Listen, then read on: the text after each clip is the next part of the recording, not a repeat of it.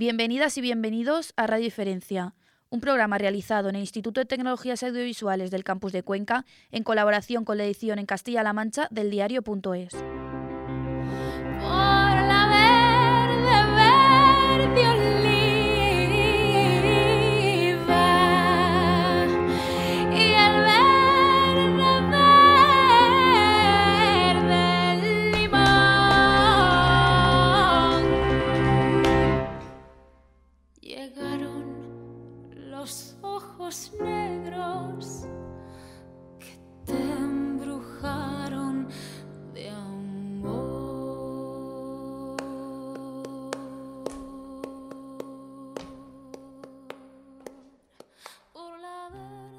Arrancamos con la voz de Seila Blanco y los ecos de las poetas del 27. Por la verde, verde oliva y el verde, verde limón. Llegan los versos del poemario de la poeta zamorana Margarita Ferreras, contenido en su poemario Paz en la Tierra. Escuchamos ecos de Lorca, pero también de los romances de la muerte encarnada en unos ojos negros, misteriosos y hechizantes, gritos de auxilio ante sombras de color cuchillo, poetas que no entraron en las grandes antologías poéticas ni en las listas de la historia. Dentro, fuera, poetas y artistas, listas de admisión al arte, centros y periferias, mensajes admitidos y prohibidos, vida y museos, escuela de vida y escuela formal, artista, profesora y lo que quiera ser. Así es Ángela Brun, Madridejos, Toledo, 1988. Siempre sorprendente, siempre transgresora, siempre caminando como una funambulista por la vida. Poeta y artística plástica, profesora y artista de performance. Acaba de presentar Un artista en un pajar en la Juan Gallery de Madrid. Hablamos con ella durante estos días que se celebra Arco porque este año ella, como muchos artistas emergentes, no estará en Arco. No sabemos si existe arte fuera de Arco o es justo allí donde no hay mucho sitio para el arte. Bienvenida Ángela Bruna Radio Diferencia. Hola. Eh, Te he hecho ya la primera pregunta. Sí. ¿Existe arte fuera de Arco o es justo allí donde no hay mucho sitio para el arte? Pues claro, por supuesto que existe arte fuera de arco como durante todo el año. Además, no solo se concentra en los meses de, enero y febrero, pero como pasa con, imagino en todos los ámbitos, eh, siempre hay pues un, como un, una vertiente underground, una vertiente un poco marginal incluso, y luego están las ferias de arte emergente, que se llaman así, pero no siempre son ferias que acogen artistas emergentes. Emergentes son gente que está empezando, que no tiene galerías que le respalde, pero los artistas que ya entran en, por ejemplo, Jazz Mat o, o qué más ferias, en, en la feria de eh, Drawing Room en Cibeles, eh, hay otra más que se me escapa está Hybrid, Hybrid que también es como un, un mercado de arte emergente que llevan eh, existiendo pues en los últimos años, que está muy bien que existan y además hacen varias convocatorias en septiembre y en febrero, pero ahí claro no entramos todos los artistas emergentes ni por asomo. Yo me he presentado alguna vez, Hybrid, además es muy, es muy accesible y hace convocatoria, entonces ahí se puede presentar cualquiera con una propuesta, pero claro, son ferias que están enfocadas a la venta y eso es lo que marca la diferencia entre eh, un arte más comprometido, de happening, y, y, un arte que es más pues pictórico y artístico, de objeto de arte, para que me entiendas. Precisamente hoy tenemos con nosotros, debutando aquí en, estos micrófonos, a Alba Martínez Vicente, y que es la voz que hemos escuchado al principio. Y la primera, o sea, y me gustaría que, porque lleva todo el día dándole vueltas y más días, viendo tu performance y tus trabajos, mm. intentando asimilar el arte performativo y lo que haces. ¿Puedes contar a nuestros eh, oyentes o a quien escuche este podcast un poco qué, qué es artísticamente o qué, trabaja artísticamente Ángela Brun? Bueno, pues en, mi caso es muy sencillo de entender porque mm, yo no me voy demasiado por las ramas, que es algo que aprecio muchísimo el arte conceptual, que bueno pues eh, todas esas piezas que cuando nos ponemos delante pues requieres una preparación una formación previa o nociones de para entender algo lo que estás viendo para mí en mi caso bueno al menos así lo veo yo es, es más en el, lo performativo que hago es más poema visual, poema escénico que otra cosa. O sea, siempre hay como un elemento, un objeto que yo al descontextualizarlo pues le doy otro uso que es pues como se ha hecho mm, desde hace ya mucho tiempo, desde principios del siglo XX, con los primeros happenings, de las primeras vanguardias que tanto me gustan, pues el hacer un ready-made, eso es cuando, por ejemplo, en la pieza de artista en un pajar, pues la paja, simplemente llenar una habitación de paja en, un, en una habitación, una sala que pertenece a una galería de arte, ya solamente eh, ese, esa, mm, ese descontexto de la propia paja ya es ya, ya habla de, por sí sola, o sea que la presencia del artista o del performance del cuerpo le puede añadir o, o quitar significado. Entonces, para mí, eh, ya solamente usar un elemento fuera de su ámbito, ya, ya estoy queriendo decir algo. Entonces, la persona cuando lo ve, pues puede tener, mm, le puede evocar a muchas cosas, pero si además la artista que está, eh, pues tiene hay una coreografía, está haciendo, pues está interactuando con ese objeto, pues ¿qué nos quiere decir?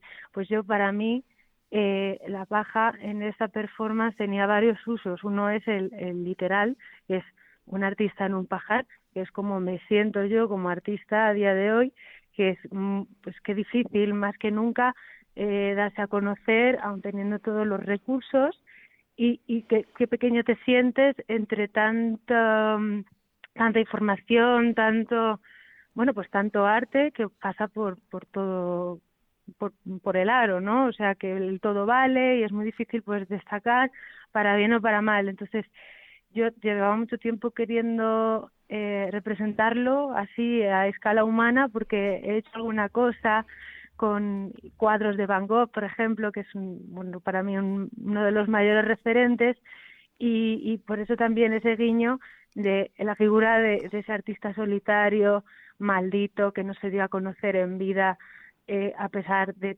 todos sus trabajos y, y cómo él aún así eh, se le ocurrió en la mayor precariedad del mundo rodeándose de, de, ese elemento tan bonito como es la paja, el trigo, tan dorado, tan tan tan brillante como el oro y tan pobre a la vez. Entonces, para mí todos esos esos, esos elementos son como eh, ya códigos que me encantaría pues eh, que se quedaran para siempre en mi obra.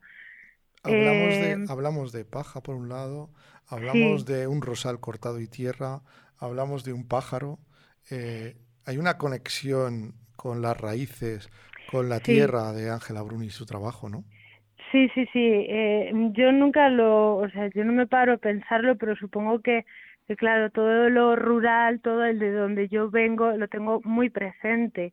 De hecho, pues puede ser una de las razones por las que yo todavía no he podido como eh, dar ese salto eh, social o ese salto eh, pues bueno, pues yo nunca olvido de dónde vengo y, y yo en mi familia no hay artistas, no he tenido referentes, me los he tenido que buscar, pues como muchos imagino, y, y como empezar de cero esta profesión y esta vocación y, y claro, el estar al mismo tiempo rodeado de gente que, que no te puede mm, orientar o con la que no puedes compartir pues estas aficiones, pues también te hace eh, ser, pues mm, llevar como esa lucha, ¿no?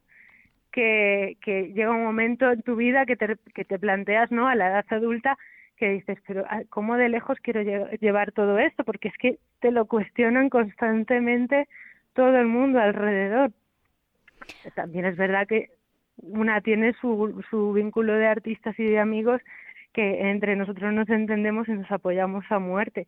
Pero sí hay como ese, eh, me encantaría que eso no se perdiese en, mi obra, si sigo produciendo eh, en adelante, ese arraigo eh, rural de, de, de mi pueblo, de, de mi tierra, que mm, por un lado no me ha dado quizás lo que yo necesitaba, pero por otro, mm, aquí está. Y yo le encuentro siempre como mi, mi cobijo. Y... Mm. Eh, ¿Has pensado en algún proyecto que una el arte con las zonas rurales, a acercar oportunidades allá donde no llegan? Bueno, me, me gustaría, sí hay, hay propuestas, hay convocatorias mm, por doquier de plataformas cada vez las hay más y, pero eh, es como una labor mm, muy dura la de presentarte a convocatorias y, y pensar un proyecto que se adapte a, a, los requisitos de cada convocatoria. Lo he hecho en su momento, pero bueno, si, si se me plantease yo lo haría eh, encantada, pero es, es como muy duro ese, ese mundo de, bueno, pues si yo me dedicara a esto al 100%, seguramente lo buscaría y lo encontraría, pero como no me dedico al 100%, eh, la verdad que estoy un poco, pues, eh, improvisando todo el tiempo, todo el tiempo según vienen las oportunidades. Te has echado un montón de mochilas. Mujer de pueblo performance y encima eh, con, con, componente político y reivindicativo. Sumado todo eso es una mezcla explosiva para hacer, para vivir del arte, ¿no? Pues sí, pues sí, y además que, que lo notamos muchas de nosotras y, y no es una tontería porque a pesar de, de los tiempos que corren, de lo muy concienciada que está la gente y, informada, pues sigue siendo difícil abrirse hueco incluso en, entre el gremio de artistas, o sea, eh, no, hay discriminación, pero eh, todavía eh, sigue habiendo un mayor número de, hombres artistas y que suenan con más facilidad en, en todas partes que, mujeres artistas, porque eh, estar estamos ahí. Eh, Pero si además de eso le añades rural, le añades performance y le añades compromiso político, se hace sí, como una sí, montaña es, enorme, ¿no? Es un cóctel que, mm, bueno, pues eh, yo siempre me cuento cuentos como mucha gente y, y pienso, pues es una manera de consolarme que, pues pienso que ah, quizá no, eh, a ver, ¿cómo explicarlo? Quizá no haya tenido el éxito que yo que yo hubiese querido tener hasta el momento éxito en el sentido de eh, además que la, en la última entrevista lo hablamos es decir éxito para un artista o para cualquier persona que hace cosas para un público es poder enseñarlo. Y yo pues hasta ahora bueno he podido mostrar algunas cosas pero no tanto como me gustaría. Y pienso que eh, pues quizás si cambiase los contenidos, las formas y todo lo demás, pues igual eh, sí que se me abrirían más puertas, pero al eh, hacer cosas como que mmm, son de otro mundo, son de otra época, o que para las que el mundo no está preparado, o, por, o, o porque simplemente no vende o no interesa, o estéticamente no es atractivo, o molesta, o pero bueno, eh, también hay artistas que han llegado a las ferias internacionales de arte y, lo hacen descaradamente y, y no les pasa nada, pero porque ya como que eh, ya lo han legitimado, ¿no? O sea, eres un artista transgresor y no puedes dejar de ser transgresor porque esa es tu marca y, y tienes que hacer algo porque se acerca la fecha y prepara y entonces eh, ese arte está está, es una minoría, pero sí que es verdad que no llega a todo el mundo ahí. Hay artistas que no están en las ferias, que siguen haciendo acciones y están en, en, en, el, en el tejido artístico de la ciudad y de los pueblos también. Lo que pasa que no, no suenan tanto en los periódicos, no suenan tanto. Claro, es que si no vendes, si no te representan una galería, si no estás en una feria, no existes. ¿Crees que las... Uy, hmm. eh, no, perdona. Perdón. ¿Crees que las performances siguen siendo un lugar de resistencia? Mm, no, pienso que la performance ya está bastante eh, legitimada y de hecho Eh, yo estoy muy contenta porque eh, la gente recién licenciada o artistas más jóvenes eh, eh, pasan directamente a, esta disciplina, se saltan todo lo académico que los demás nos gustase como si no teníamos que, que pasar por ello. Y bueno yo creo que es un, todavía es una una vía muy larga por recorrer y, y muy interesante porque es mucho más efímero habla mucho más de pues de la vida del día en que vivimos de los tiempos que vivimos y, y es muy flexible y de hecho en teatro en las artes escénicas están están empapándose muchísimo de, de, de sus cualidades, de la acción de, y la danza contemporánea también. Vamos a hablar Eh, de, de otras múltiples Ángela Brun. La Ángela Sí. Brun que se está haciendo también un hueco en festivales de poesía, como Sí. Vociferio, que te hemos visto en los programas, y en otros Sí. festivales. Cuéntanos un poco, porque parece que eso, que la poesía recitada en vivo sí que es- empieza a tener su papel y su repercusión y su importancia. Tú Sí, haces otro tipo de poesía mm. expandida, porque ya lo hemos hablado alguna vez, Sí. pero estás ahí metida también, ¿no? Sí, pues yo creo que al final, eh, si no encajas en, en un sitio, pues eh, en- eh, encajas en otro por defecto. Y todo el movimiento slam, del poetry slam que ha habido en los últimos años en España, bueno, en todo el mundo y en España en concreto, pues eh, sí que acoge propuestas como la mía, que, bueno, pues eh, no, no es tanto arte y performance, porque ahí sí que yo no yo no hablaría de performance en estos festivales. Lo lo enfoco siempre que he hecho alguna cosa eh, lo enfoco a a lo a la literatura.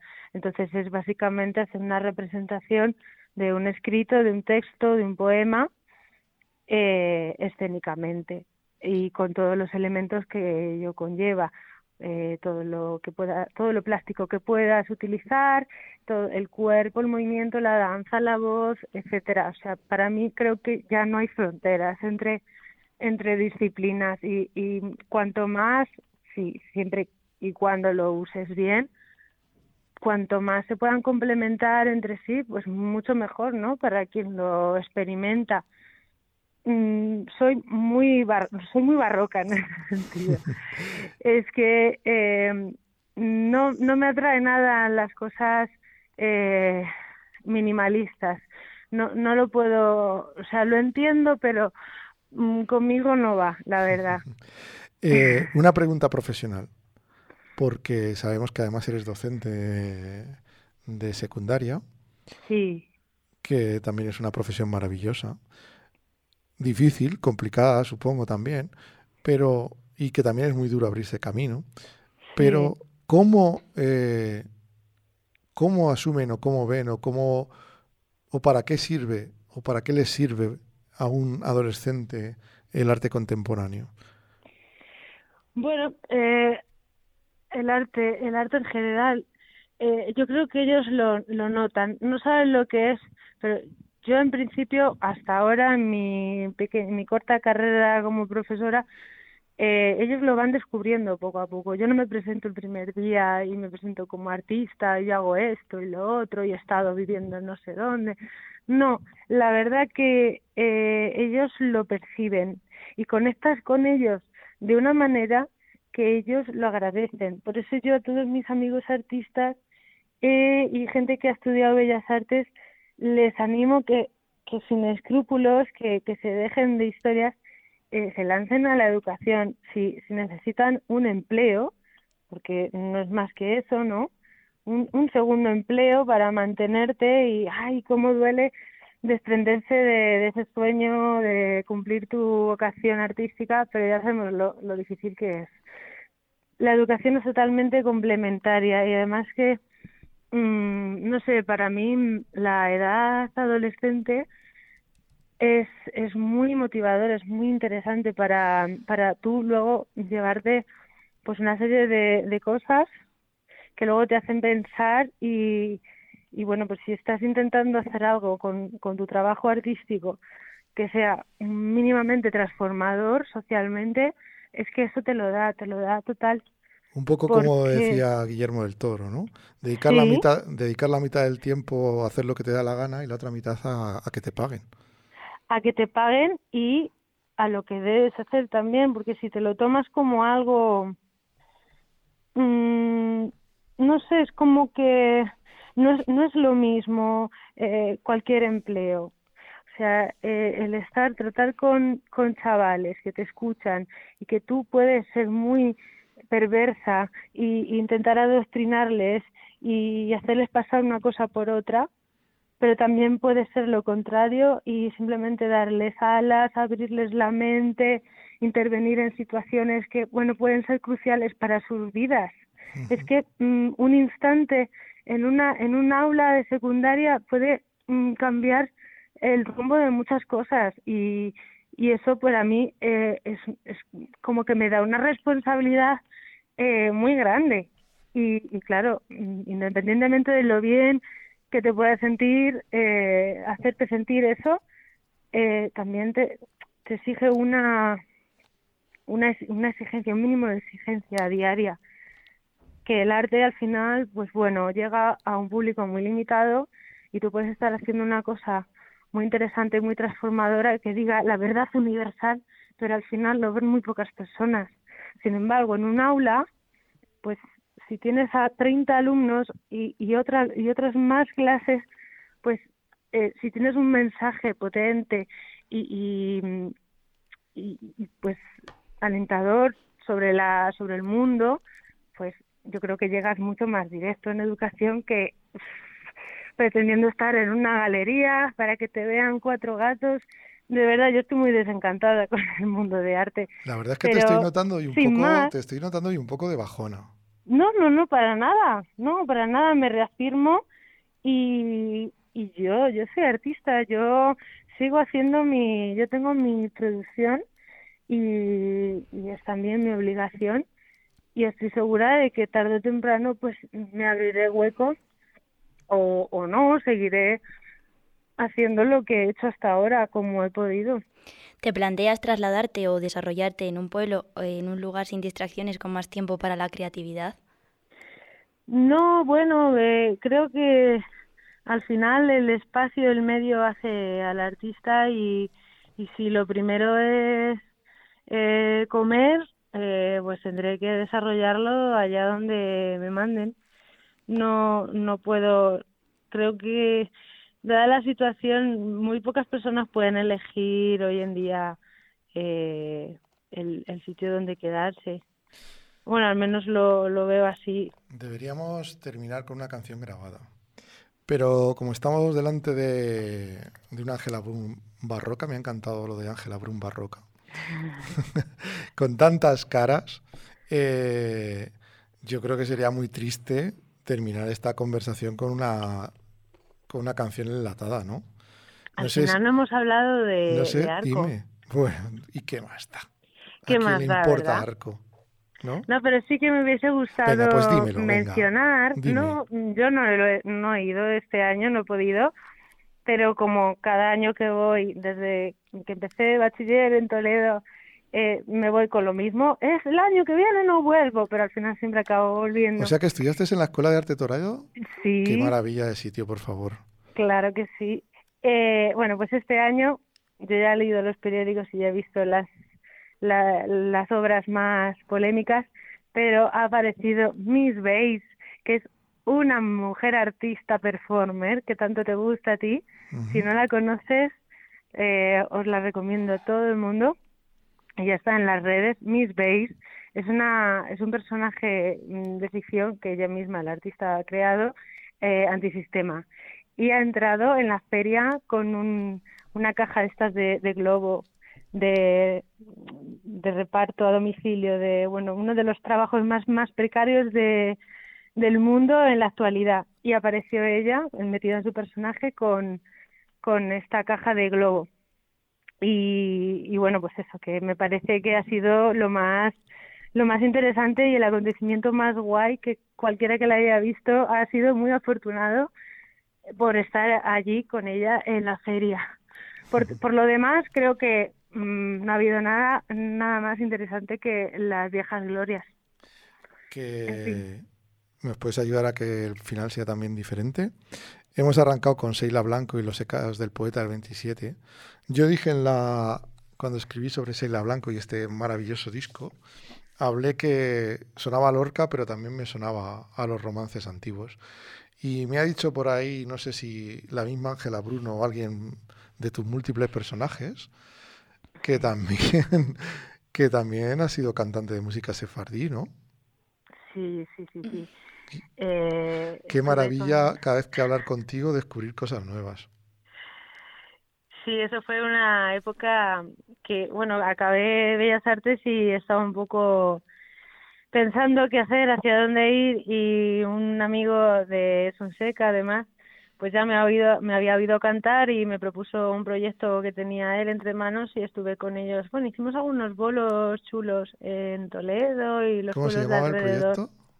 Bueno, nos llamábamos Bilbil y, tocábamos solo músicas antiguas de, de, pues, del Mediterráneo, desde el cancionero gitano, eh, alguna canción turca por ahí, rembético. Bueno, yo me tenía que aprender las canciones de oída solo y, y cantar en idiomas súper antiguos que yo no conocía, pero mm, ahí entonando como podía, tenía que abordarlo, sí, como, como si no. Una estrofita, así en Una asalto, estrofita, de lo uf. que quieras. Después de hablar tanto, la verdad que, bueno, pues, ay, no sé, que, que mm, habíamos dicho algo de, has dicho de las tres moricas de, me- me- de Jaén. Sí, genial. Sería ideal porque enlazaríamos con, con el poema de Seila Blanco del principio. Oye, oye, oye, no sé cómo estoy yo con de la voz, ¿eh? A ver, lo voy a intentar. Va. Y ya con esto nos despedimos, ¿o Sí, qué? nos despedimos. Te doy las gracias ya. Mira, me iba a decir. Lo que vamos a hacer es que te voy a despedir, entramos en la canción y con la canción nos despedimos. La dejamos de, de final, ¿vale? ¿Te, te Vale, vale. parece? A ver, a ver si me arranco. Venga, pues muchas gracias, Ángela, por estar con nosotros esta tarde en Radio Mm. Diferencia. Gracias Muchas por gracias ser, gracias por ser tan diferente y tan barroca. Muchas gracias a vosotros por acordaros y mucha suerte con vuestro proyecto, que es precioso. Un abrazo. Un Gracias. abrazo. Ahora cuando despedimos por todo lo alto. Vale. Tres morillas tan lozanas iban a coger manzanas,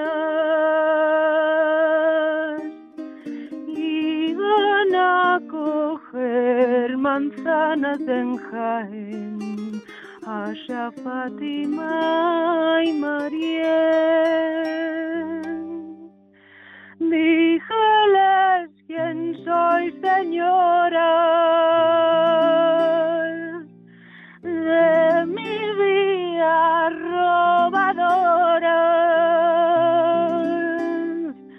cristianas que éramos Asha Fátima y Mariel.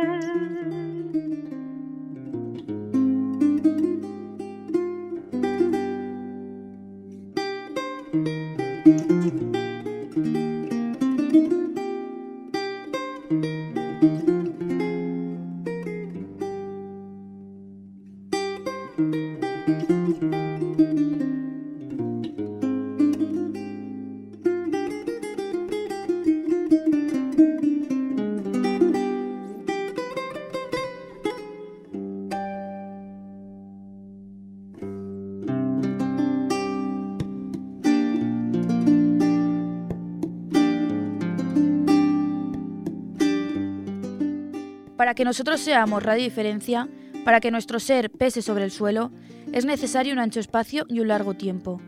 Y que gentes de todo el mar y de toda la tierra quieran sentarse con nosotras a contarnos los solsticios y equinoccios que los alumbran y nos presten algo de su luz diferente. Gracias, gentes llegadas de cualquier lugar del pensamiento, a Radio Diferencia. Gracias por ser diferentes.